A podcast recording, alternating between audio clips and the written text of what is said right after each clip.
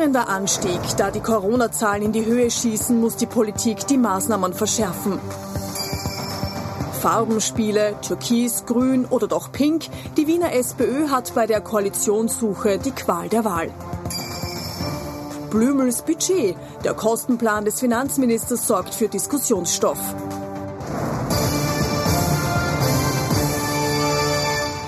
Sonntagabend, kurz nach 22.20 Uhr. Ich freue mich, dass Sie wieder mit dabei sind. Unser politischer Wochenrückblick. Sie wissen, nur echt mit unserem Politikexperten Thomas Hofer. Guten Abend. Schönen guten Abend, Herr Knapp. Und unser Meinungsforscher Peter Heik. Auch Ihnen einen schönen Sonntagabend. Schönen guten Abend. Willkommen. Die Corona-Pandemie, unser erstes Thema. Heute das schlimmste Sonntag seit Beginn der Pandemie. Über 1600 Neuinfektionen hat es gegeben. Und heute hat sich Bundeskanzler Sebastian Kurz via Facebook zu Wort gemeldet und hat auch über einen möglichen zweiten Lockdown gesprochen kommt ein zweiter Lockdown? Und die Antwort darauf, die ist einfach. Es liegt an uns allen. Die gute Nachricht ist, wenn wir alle einen Beitrag leisten und soziale Kontakte reduzieren, dann können wir einen zweiten Lockdown in Österreich verhindern. Herr Ufer, wir sehen, die Zahlen steigen. Sebastian Kurz hat aber noch nicht zur Angstrhetorik zurückgefunden vom März. Da ist also noch ein bisschen Spielraum, den er sich wohl noch lassen muss. Ja, klar, aber es äh, war, also für diejenigen, die das gesehen haben, das Facebook-Video klar, äh, dass er da jetzt wieder einen Gang zulegt. Äh, er hat natürlich schon in den letzten Wochen immer wieder versucht, da auf härtere Maßnahmen zu drängen. Das haben teilweise Bundesländer ignoriert, teilweise auch der eigene Gesundheitsminister. Jetzt ist sicherlich eine Phase morgen mit der Konferenz mit den Landeshauptleuten, wo er einfach versuchen muss, diese klare Linie, diese einheitliche Linie, die verloren gegangen ist über den Sommer, wiederherzustellen. Das ist nicht ganz so einfach, weil natürlich ein zweiter Lockdown äh, auf deutlich mehr Widerstand stoßen würde in der Bevölkerung, als das im März noch der Fall war. Da war das alle neu, für alle neu. Äh, und es ist auch ein Problem im Übrigen, was die Maßnahmen angeht. Schauen wir mal, was morgen kommt. Aber äh, er kann natürlich in dem Bereich, in den er gehen müsste, nämlich in dem privaten Bereich, wo jetzt die meisten Infektionen herkommen, aus verfassungsrechtlichen Gründen nicht hin. Also das ist jetzt wirklich ein Dilemma. Aber dass er heute so auf diese Art und Weise, wie wir es im Zuspieler gerade gesehen haben, an die Öffentlichkeit gegangen ist, zeigt natürlich auch, dass er wieder das Heft an sich äh, ziehen will, äh, dass er das ohne Gesundheitsminister, ohne sonst jemanden gemacht hat äh, und so einfach den Eindruck vermitteln will, er ist jetzt wieder derjenige, ähm, der zeigt, wo es lang geht. Aber wie sehr bleibt trotzdem an ihm hängen? Also er ist zwar der Kanzler, aber er kann sich einfach nicht wirklich durchsetzen. Er versucht ja schon seit, seit Wochen eine viel härtere Gangart zu bringen. Das, aber ist, das ist genau der Punkt, den ich auch angesprochen habe. Es, er hat das versucht, über die letzten Wochen immer wieder einzubringen, hat quasi die innenpolitische Cassandra gegeben über, über mehrere Wochen hinweg. Und teilweise wurde das nicht einmal ignoriert. Ja, da war teilweise vielleicht ein Wahlkampf dran schuld, äh, teilweise vielleicht äh, interner, was die Bundesregierung angeht. Aber es ist jetzt, und deswegen sage ich, es ist eine entscheidende Phase für ihn, ob es morgen gelingt, da wieder sowas wie Stringenz reinzukriegen oder eben nicht. Ähm, denn es gab nicht zu Unrecht Kritik, teilweise an den Bundesregelungen. Denken Sie nur an die verunglückte Kommunikation zur Ampel, wo keiner mehr weiß, was das jetzt genau heißt und was es bedeutet an Maßnahmen. Da haben wir jetzt vier Bezirke auf Rot, äh, dann haben wir einen Lockdown in einem Ort, in Kuchel etc. Äh, aber so wirklich stringent, so wirklich nachvollziehbar breit ist das nicht. Und wenn er jetzt wieder mit diesem Video hat er gezeigt, dass er auch weiß, ähm, dass da einige, wie soll ich sagen, deutlich renitenter sind als im Frühjahr. Er hat Verständnis geäußert, hat gesagt, ja, da sind jetzt viele nicht mehr äh, so dabei und die haben ja recht, in den Intensivstationen ist ja noch alles okay, aber, aber, aber in den nächsten Wochen könnte sich das verschärfen. Also es ist jetzt eine entscheidende Phase für ihn, ob er da jetzt wirklich wieder die Reihen dicht geschlossen bekommt oder nicht. Jetzt wissen wir, dass der Kanzler natürlich auch auf den Meinungsforscher und auf Meinungsforscher hört. Wie ist denn die Stimmung momentan, wenn es um einen zweiten Lockdown geht? Wie sehen die Österreicherinnen und Österreicher naja, einen, einen zweiten Lockdown. Und was heißt das? Das heißt ein zweiter Lockdown, also ein, wie, wie der erste im, im März, April war. Also das heißt wirklich ein ganz, ganz harter Lockdown. Und da haben wir eine massive, eine massive Gegenfront. Also wir haben das, wir werden das jetzt im Insert sehen. Also wir, wir haben da zwei Drittel, ähm, die sagen bis, bis drei Viertel, die sagen, nein, das machen wir bitte nicht. Also wir haben gefragt, das ist, wäre das eine gute oder sinnvolle Entscheidung oder eine eine schlechte und nicht sinnvolle Entscheidung. Ähm, und da sieht man 20 zu 70. Also das ist doch eine ganz, ganz eindeutige Positionierung. So, und jetzt war es immer für den Kanzler wichtig, wie tickt denn meine eigene Wählerschaft? Und au contraire, ähm, die eigene Wählerschaft tickt nämlich genauso wie die österreichische Bevölkerung. Die ÖVP-Wähler stimmen nämlich zu, glaube ich, nur zu 23 Prozent einem, einem zweiten Lockdown zu. Ähm, also da sieht man, es ist nicht mehr so wie in früheren Situationen, dass die ÖVP-Wähler hier einen anderen Weg gegangen wären. Ähm, jetzt können wir uns noch zum Vergleich noch, noch die Freiheitlichen Wähler anschauen, weil die sind ja die ganz, ganz andere Fraktion. Die sind aber eher sogar in diesem Range drinnen. Ich meine, das gibt es nur noch 10 Prozent, die sagen, das ist eine sinnvolle und gute Entscheidung. Aber auch da merkt man eben diese ganz klare Bestemmhaltung. So, wie gesagt, das ist aber der, der, der ganz, ganz harte Lockdown. Jetzt wird man eben, wie es der Kollege Hofer schon angedeutet hat, versuchen, mit, mit mehr oder weniger mit einem weichen Lockdown sich anzunehmen. Das Problem ist eben, dass man aber nicht in den Privatbereich, dort wo die Ansteckungen erfolgen, hinein regieren kann. Ähm, und alles andere verkommt... Weil es einfach rechtlich nicht möglich ist. Weil es rechtlich nicht, weil es rechtlich nicht geht. Und sogar wenn es rechtlich ginge, wie will ich das denn kontrollieren?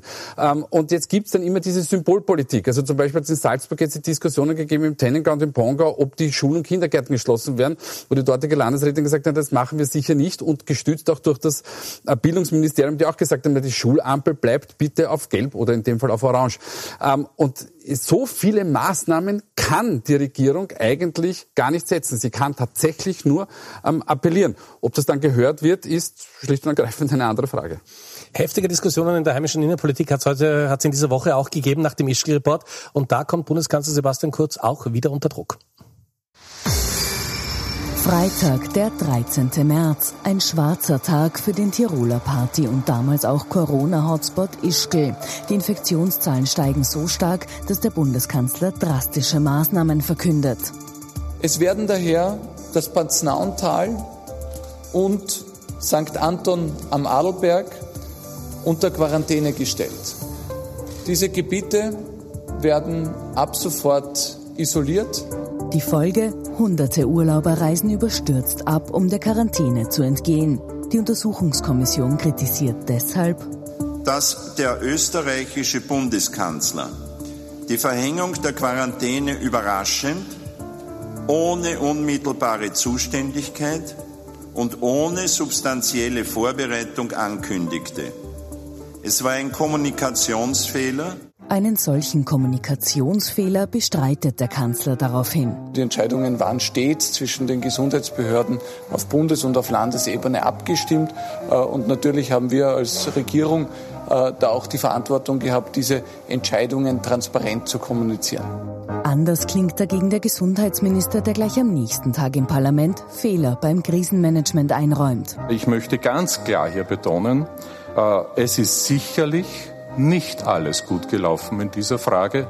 Doch auch aktuell läuft nicht alles gut. Diese Woche springt die Corona-Ampel zum ersten Mal für mehrere Bezirke auf Rot. Wie bei Ischgl im März meldet sich auch jetzt der Bundeskanzler zu Wort. Dieses Mal mit einem Appell an die Bundesländer, sie mögen dringend die Maßnahmen verschärfen. Noch am selben Tag tun das die beiden ÖVP-Landeshauptmänner Günter Platter und Wilfried Haslauer in Tirol und Salzburg. Die Gemeinde Kuchel im Tennengau wird sogar unter Quarantäne gestellt. Am Montag wird die Regierung außerdem mit den Landeshauptleuten in einer Krisensitzung über weitere bundesweite Maßnahmen beraten. Herr Hofer, ich möchte jetzt mit Ihnen über ein Phänomen sprechen. Sebastian Kurz hat eine Schwierigkeit, sich zu entschuldigen oder einen Fehler äh, einzugestehen. Denken wir ans Kleinwalsertal und jetzt auch hier ja, das ist, Macht das, nicht. das ist sein Repertoire, ja? kommunikativ ist sehr, sehr breit. Äh, dieser Aspekt kommt eher nicht vor. Da haben Sie vollkommen recht. Wir haben es mehrfach diskutiert. Aber würden das nicht größer machen, wenn er das mal eingesteht? Ich, ich habe das öfter an dieser ja. Stelle schon gesagt. Ja, das ist so. Äh, wobei natürlich beim Gesundheitsminister gibt es jetzt mittlerweile fast ein bisschen das gegenteilige Phänomen. Der entschuldigt mhm. sich mittlerweile so oft, dass es auch schon wieder irgendwann ein Thema ist, weil jeder denkt, okay, äh, was passiert da eigentlich noch Richtiges? Aber das war jetzt ein bisschen zugespitzt. Äh, natürlich ist es gut, wenn man Fehler eingesteht. Gar keine Frage. Jeder ist ein Mensch. Äh, es ist vollkommen klar, dass in einer solchen äh, Situation auch Fehler passieren können. Äh, und insofern, ja, sollte man das machen. Insgesamt, glaube ich, ist dieser Bericht hervorragend gelungen. Ich glaube, das ist auch wichtig, ähnlich wie damals der Hypo-Bericht der Frau Gries, ähm, da auch, auch, auch reinen Tisch zu machen. Ähm, es gab aber auch hier, muss man sagen, unterschiedliche Vorwürfe. Denn erinnern Sie sich, wir sind auch hier gestanden, Sie waren zugeschaltet äh, und wir haben darüber geredet, wie das in Ischgl gelaufen ist und ob man da nicht Zeit gewinnen wollte. Jetzt kommt der Vorwurf, das ist zu schnell passiert. Also insofern kann er kommunikativ, äh, auch aufgrund dessen, was jetzt passiert ist in den Tagen seit der Vorstellung des Berichts, durchaus eigentlich zur Tagesordnung übergehen und sagen, ja gut, jetzt haben wir aber eine immanente Geschichte äh, und der Bericht ist rasch vergessen. Das ist das, worauf er, zumindest was die breite Bevölkerung angeht, äh, sicherlich hoffen darf. Die Frage den Meinungsforscher, fährt Rudolf Anschober da nicht sehr viel angenehmer äh, durch diese Pandemie, weil er ja, wie Sie sagen, jeden Tag mal sagt, okay, es waren ein paar Fehler, aber ich möchte dann zum heutigen Thema kommen. Äh, das macht ihn doch wahnsinnig menschlich, oder? Das macht ihn menschlich, davon profitiert er auch sicher. Ähm, äh, ich, ich glaube auch, ähm, dass es, es auch sein, seine Vortragsart ist. Es ist schon ein bisschen ein sehr beruhigender Singsang. Das ist auch nicht unwichtig in solchen Situationen, dass man nicht jemanden hat, und da gehen Kanzler und, und, und Gesundheitsminister meiner Ansicht nach eigentlich Hand in Hand, ähm, dass sie eigentlich auf seine zum Teil sehr beruhigende Art am, am Kommunizieren. Ähm, wir wissen auch aus den Umfragen, dass grundsätzlich äh, den, den Politikern und Politikerinnen in Österreich ähm, attestiert wird, ähm, sorgfältig mit, mit, äh, mit der Situation umzugehen. Ähm, und da und dort passieren ähm, eben Fehler. Das kommt aber nur noch eigentlich von den Regierungswähler und Wählerinnen, nicht mehr von den Oppositionswähler und Wählerinnen. Und das war aber noch im, im, im März und im April anders. Damals waren auch die Wähler der Opposition haben gesagt, nein, nein, das ist schon in Ordnung.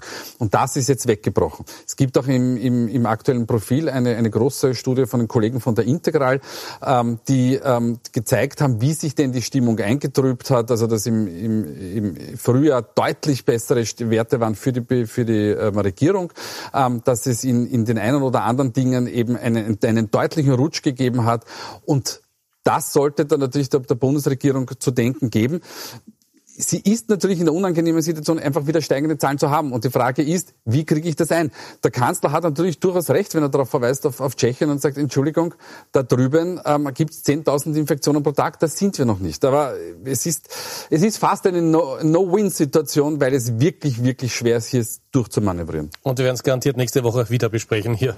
Machen wir jetzt einen Themenwechsel und kommen wir zur Wien-Wahl. Letzte Woche hat Wien gewählt, die SPÖ hat die Wahl ganz klar gewonnen und ganz besonders spannend wird es nach der Wahl für die Neos. Die sind nämlich möglicherweise vielleicht sogar Regierungspartner mit der SPÖ gemeinsam in Wien. Mit den Neos unter Christoph Wiederkehr haben Teile der Wiener SPÖ kein Problem. Eine Koalition mit ihnen kann sich etwa der Bezirksvorstand der Donaustadt Ernst Nevrivi gut vorstellen. Die Neos klingen jedenfalls alles andere als abgeneigt. Wir haben es heute im Landesteam bestärkt, dass wir offen sind, auch in Gespräche zu gehen, in konstruktive Gespräche zu gehen und vor allem ein Ziel haben, nämlich in diesen Gesprächen, zu schauen, ob eine Reformkoalition für Wien noch möglich ist. Die Grünen gehen aber auch in die Offensive, besonders nachdem Gerüchte aufkommen, eine rot-grüne Auflage würde für Ludwig nur ohne Birgit Hebein in Frage kommen. Ich stehe hier als eine Parteichefin und Spitzenkandidatin, die Ihnen gerade den größten Erfolg der Wiener Grünen verkündet und alles äh, alle äh, Seitenkommentare äh, kann ich nur sagen, der Wahlkampf ist vorbei, jetzt kommen wir mal alle am Boden wieder an.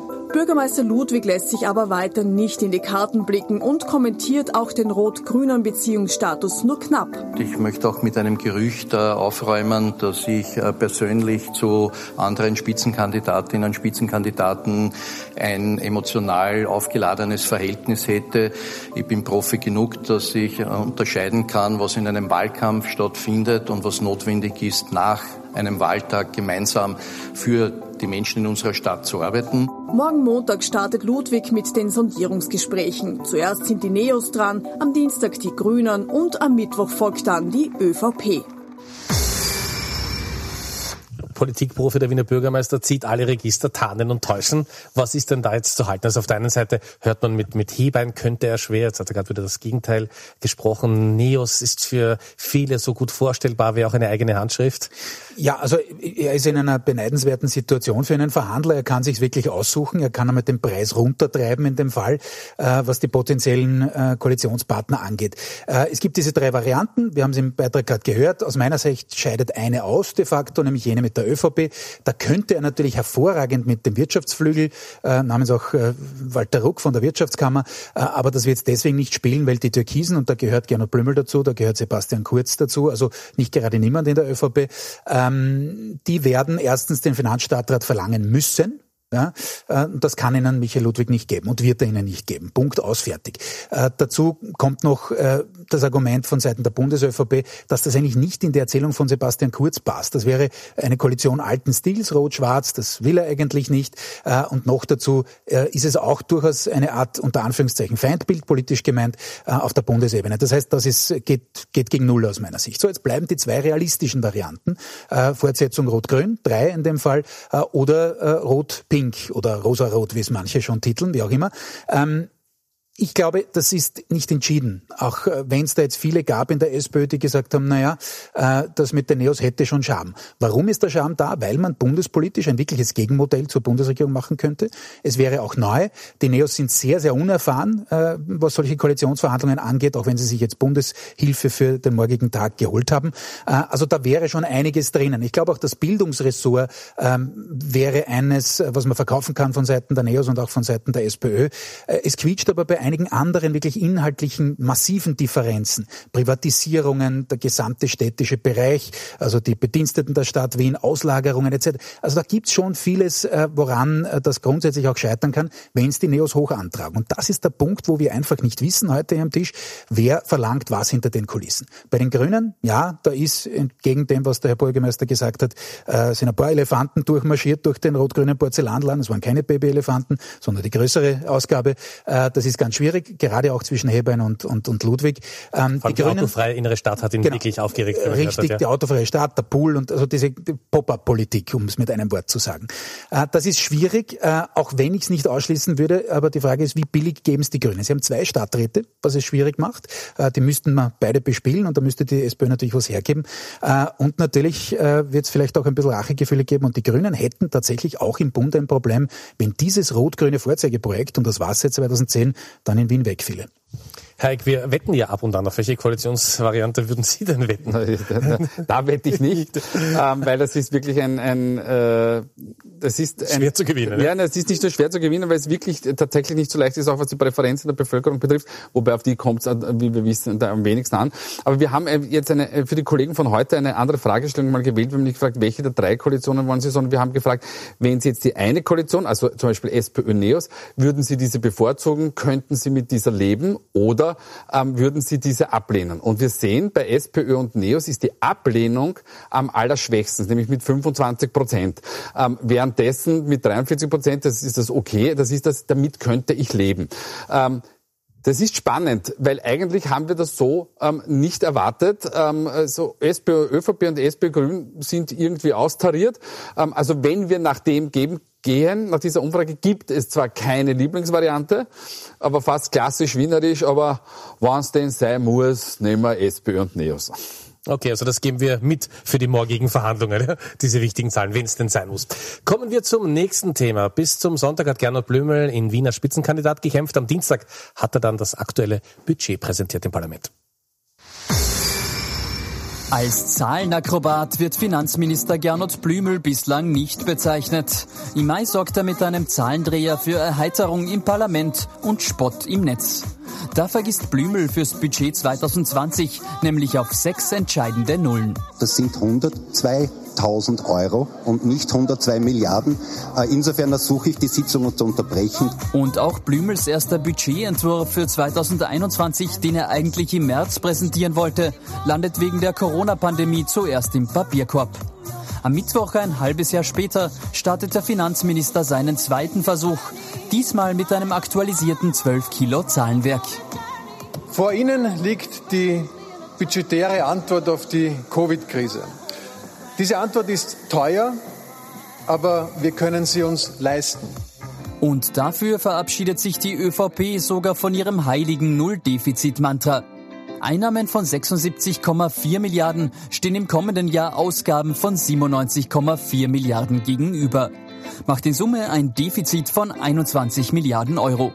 Das meiste fließt in den Kampf gegen die Arbeitslosigkeit und das Firmensterben. Nicht eingepreist sind im Budgetentwurf allerdings weitere Steuersenkungen, obwohl die von der Regierung eigentlich angekündigt waren. Unter anderem deshalb sind Blümels Zahlen für die Opposition auch diesmal Zahlen zum Vergessen. Ein Manifest gebrochener Versprechen. Ambitionslos. Das ist eine Sterbehilfe, die Sie da anbieten. Noch mehr Geld als veranschlagt dürfte es auch für besonders von Corona gebeutelte Branchen wie die Hotellerie brauchen. Blümels budgetiertes 21 Milliarden Euro Minus für 2021 könnte am Ende also noch deutlich höher sein. Und damit wäre auch dieser 12 Kilo Pack schon wieder veraltet. Logischerweise, wenn es ums Geld geht, vor allem wenn es ums Steuergeld geht, wird viel diskutiert. Aber aufgrund der aktuellen Situation hat mich das Gefühl, das geht fast ein bisschen unter, das Budget auch, weil, weil man es auch so schwer festmachen kann. Ja, und jeder weiß, inklusive des Finanzministers, dass das erstens ein Notbudget ist und dass es, es ist im Beitrag auch angeklungen, äh, natürlich alles andere als in Stein gemeißelt ist. Denn wir wissen, erstes Thema heute, Kommt ein zweiter Lockdown, ein Soft-Lockdown, wie auch immer? Was hat der für Auswirkungen? Wie geht's mit den infizierten Zahlen weiter? Wie geht's mit dem Wintertourismus überhaupt aus? All das weiß man nicht. Und insofern sind diese 21 Milliarden äh, Defizit natürlich äh, dehnbar wahrscheinlich noch. Äh, und äh, insofern ja, war das keine Normalsituation. Auch die Debatte danach nicht. Es war klar, dass sich die Opposition einschießt drauf und sagt, das ist visionslos und ideenlos etc. All das ist äh, politische Folklore, ist schon so. Aber es ist natürlich tatsächlich so, dass man da jetzt die großen Weichenstellungen äh, natürlich nicht sieht. Was den Grünen gelungen ist, schon ein bisschen was beim Thema Klima und Umwelt äh, äh, zu zeigen. Äh, und da hat man ganz gut darüber hinweggetäuscht, dass natürlich die ökosoziale Steuerreform auch nicht drinnen ist, auch nicht eingepreist ist. Da sagt man zwar, na kommt erst 2022. Schauen wir mal, wie das nächstes Jahr aus, ausschaut. Wir wissen es alle nicht. Ähm, eines war aber auch bemerkenswert, fand ich bei der, bei der Budgetrede, äh, dass trotz aller Wahrheit in dem ganzen Konstrukt ähm, zum Schluss schon durchkam, äh, auch ein bisschen Ideologie, nämlich einerseits zu sagen, ja, ja, jetzt ist es Keynes, ja, äh, wir müssen jetzt Geld ausgeben, um sozusagen der Krise die Stirn zu bieten. Aber in the long run, auf Dauer quasi, hat schon der Herr Hayek recht. Also ein deutlich, äh, man würde sagen, wirtschaftsliberaler ähm, Denker ähm, kam dann schon auch noch durch bei Gernot Blümel. Allerdings eben nur auf dieser philosophischen Ebene, aber er ist ja auch Philosoph. Kann die Opposition in Zeiten wie diesen, wir haben es gehört, es hat recht heftige verbale Attacken eben überhaupt das Gewinnen? Ist, ist, ist der Boden zu machen, Ihrer Meinung nach? Ja, natürlich wäre Boden zu machen, wenn die Opposition das wirklich äh, auf die Strecke bringen würde. Und wir, wir wissen, dass äh, die Freiheitlichen sind mehr oder weniger noch immer mit sich selbst beschäftigt. Jetzt hat man mal, wie es Norbert Hofer gesagt hat, das letzte, dieses Kapitel geschlossen hat, nämlich das Kapitel Heinz-Christian Strache. Ähm, ähm, Pamela Rendi-Wagner versucht, Fuß zu fassen. Ähm, wir werden schauen, ob, ob, ob das wirklich nachhaltig ist. Sie haben jetzt, die hat die Sozialdemokratie in der neuesten Profilumfrage von 20 auf 22 zugelegt. Ich führe das auf Wiener Wellen zurück. Also das heißt, es hat so einen, einen, einen leichten Schub aus Wien gegeben, soll so sein. Äh, und den Neos, den Neos wird ja immer attestiert, dass sie gute Oppositionspolitik machen, nützt ihnen aber grosso modo immer relativ wenig, weil eine liberale Partei hat in Österreich 10 bis 15 Prozent. Also ähm, als das Maximum ist Neos liegen bei 8 bis 9. Also das heißt, es gibt alle Möglichkeiten, aber, aber die Problemstelle ist, wie Norbert, äh, wie Norbert Hofer, wie Thomas Hofer schon gesagt hat, ähm, äh, das ist natürlich äh, schwer abwegbar. Ein, ein Momentum möchte ich auch auch noch ansprechen, und zwar nämlich die Wirtschaftsforscher, die nämlich prognostizieren, dass im nächsten Jahr haben wir ein 4 bis 5 Prozent, äh, Prozent Wachstum beim BIP. Das schaue ich mir noch an, ob das tatsächlich so eintritt, weil die Wintersaison, ich möchte, möchte nicht die Cassandra spielen, aber ob die so kommt, wie man sich das gewünscht hat, das glaube ich eher nicht. Kommen wir zum Ende der Sendung, zu den Top und Flops. Wir haben wie gewohnt Thomas Hofer und Peter Heik, die beiden Herren, getrennt voneinander befragt, wer diese Woche besonders positiv aufgefallen ist und wer es durchaus hätte besser machen können. So, wir sind jetzt alle zum ersten Mal hier im Studio. Bin gespannt, ob es wieder Gemeinsamkeiten gibt oder diagonale Auskreuzungen oder was auch immer. Naja, also Ganz anders. Ganz anders, ganz anders. Ja. Ich, ich dränge mich gleich wieder vor. Äh, eigentlich müsste ich sagen, äh, Kollege Hayek ist der Top der Woche, weil er hat super gekontert auf den Hayek, nicht? Also, ja. ich habe es zwar nicht so verwechseln gemeint, aber es ist wunderbar. Nein, der echte Top der Woche ist der Herr Rohrer, das ist also der Chef der ähm, Ischl-Kommission, äh, der das wirklich vorbildlich gemacht hat, im Stile einer Irmgard Gries. Punkt, fertig, gut gemacht. Ähm, Flop der Woche, eins Christian Strache für zahlreiche Interviews, in denen er die Realität vom Wähler und der Wählerin in Wien jetzt in dem Fall ausgesprochen noch immer nicht wahrhaben will. Äh, also nicht nur für den Rauswurf, sondern auch äh, für die Reaktion aus dem, auf den Rauswurf. Ich bin normalerweise hier ausgeschlossen, aber als Top auch Sie, Heik, weil Sie bei der Umfrage bei der Wienwahl so gut gelegen sind. Also Sie ja, wissen, ich bin der Dank. Erste, der es betont, wenn es nicht so klappt. Ja, ja aber Schmali doch muss sagen, gemacht. Ja, ja also ähm, ich, ich kann mich nur schwer selber rauf Das ist natürlich ein bisschen problematisch. Also ich, wir hatten diese Woche ja. einiges, glaube ich, zur Auswahl, weil äh, bei mir ist top äh, Alexander van der Bellen, unser Bundespräsident, der ähm, ist jetzt genau sieben Tage her bei, bei, bei, der, bei den Festivitäten ähm, zur, zur 100 Jahre Volksabstimmung in Kärnten relativ klare Worte ge gefunden hat, wie man denn mit der slowenischen Volksgruppe umgegangen ist. Ähm, dafür ein, ein, ein Top. Flop der Woche eigentlich jemand, den wir alle äh, immer, immer sehr geschätzt haben, aber ähm, ich kann nicht äh, als Wiener Altbürgermeister ähm, hergehen und sagen, ähm, naja, ich, also ich möchte mich da in die Koalitionsverhandlungen nicht einmischen, aber einen, einen, eine Serie an, an Interviews machen und jedes Mal, also ich mische mich da nicht ein, aber und dann eine Erklärung, warum es mit dem einen geht oder nicht geht es ist jetzt nicht ganz tragisch, aber man hätte es nicht gebraucht. Meine Herren, es war mir eine Freude. Herzlichen Dank. Vielen Dank, dass Sie mit dabei waren. Podcast zur Sendung finden Sie unter anderem auch auf unserer Homepage auf ATV.at. Jetzt gibt es unsere Interviewreihe im Fokus. Ich wünsche noch einen angenehmen Sonntagabend und freue mich auf nächste Woche. Kommen Sie gut durch die Woche und vor allem bleiben Sie gesund.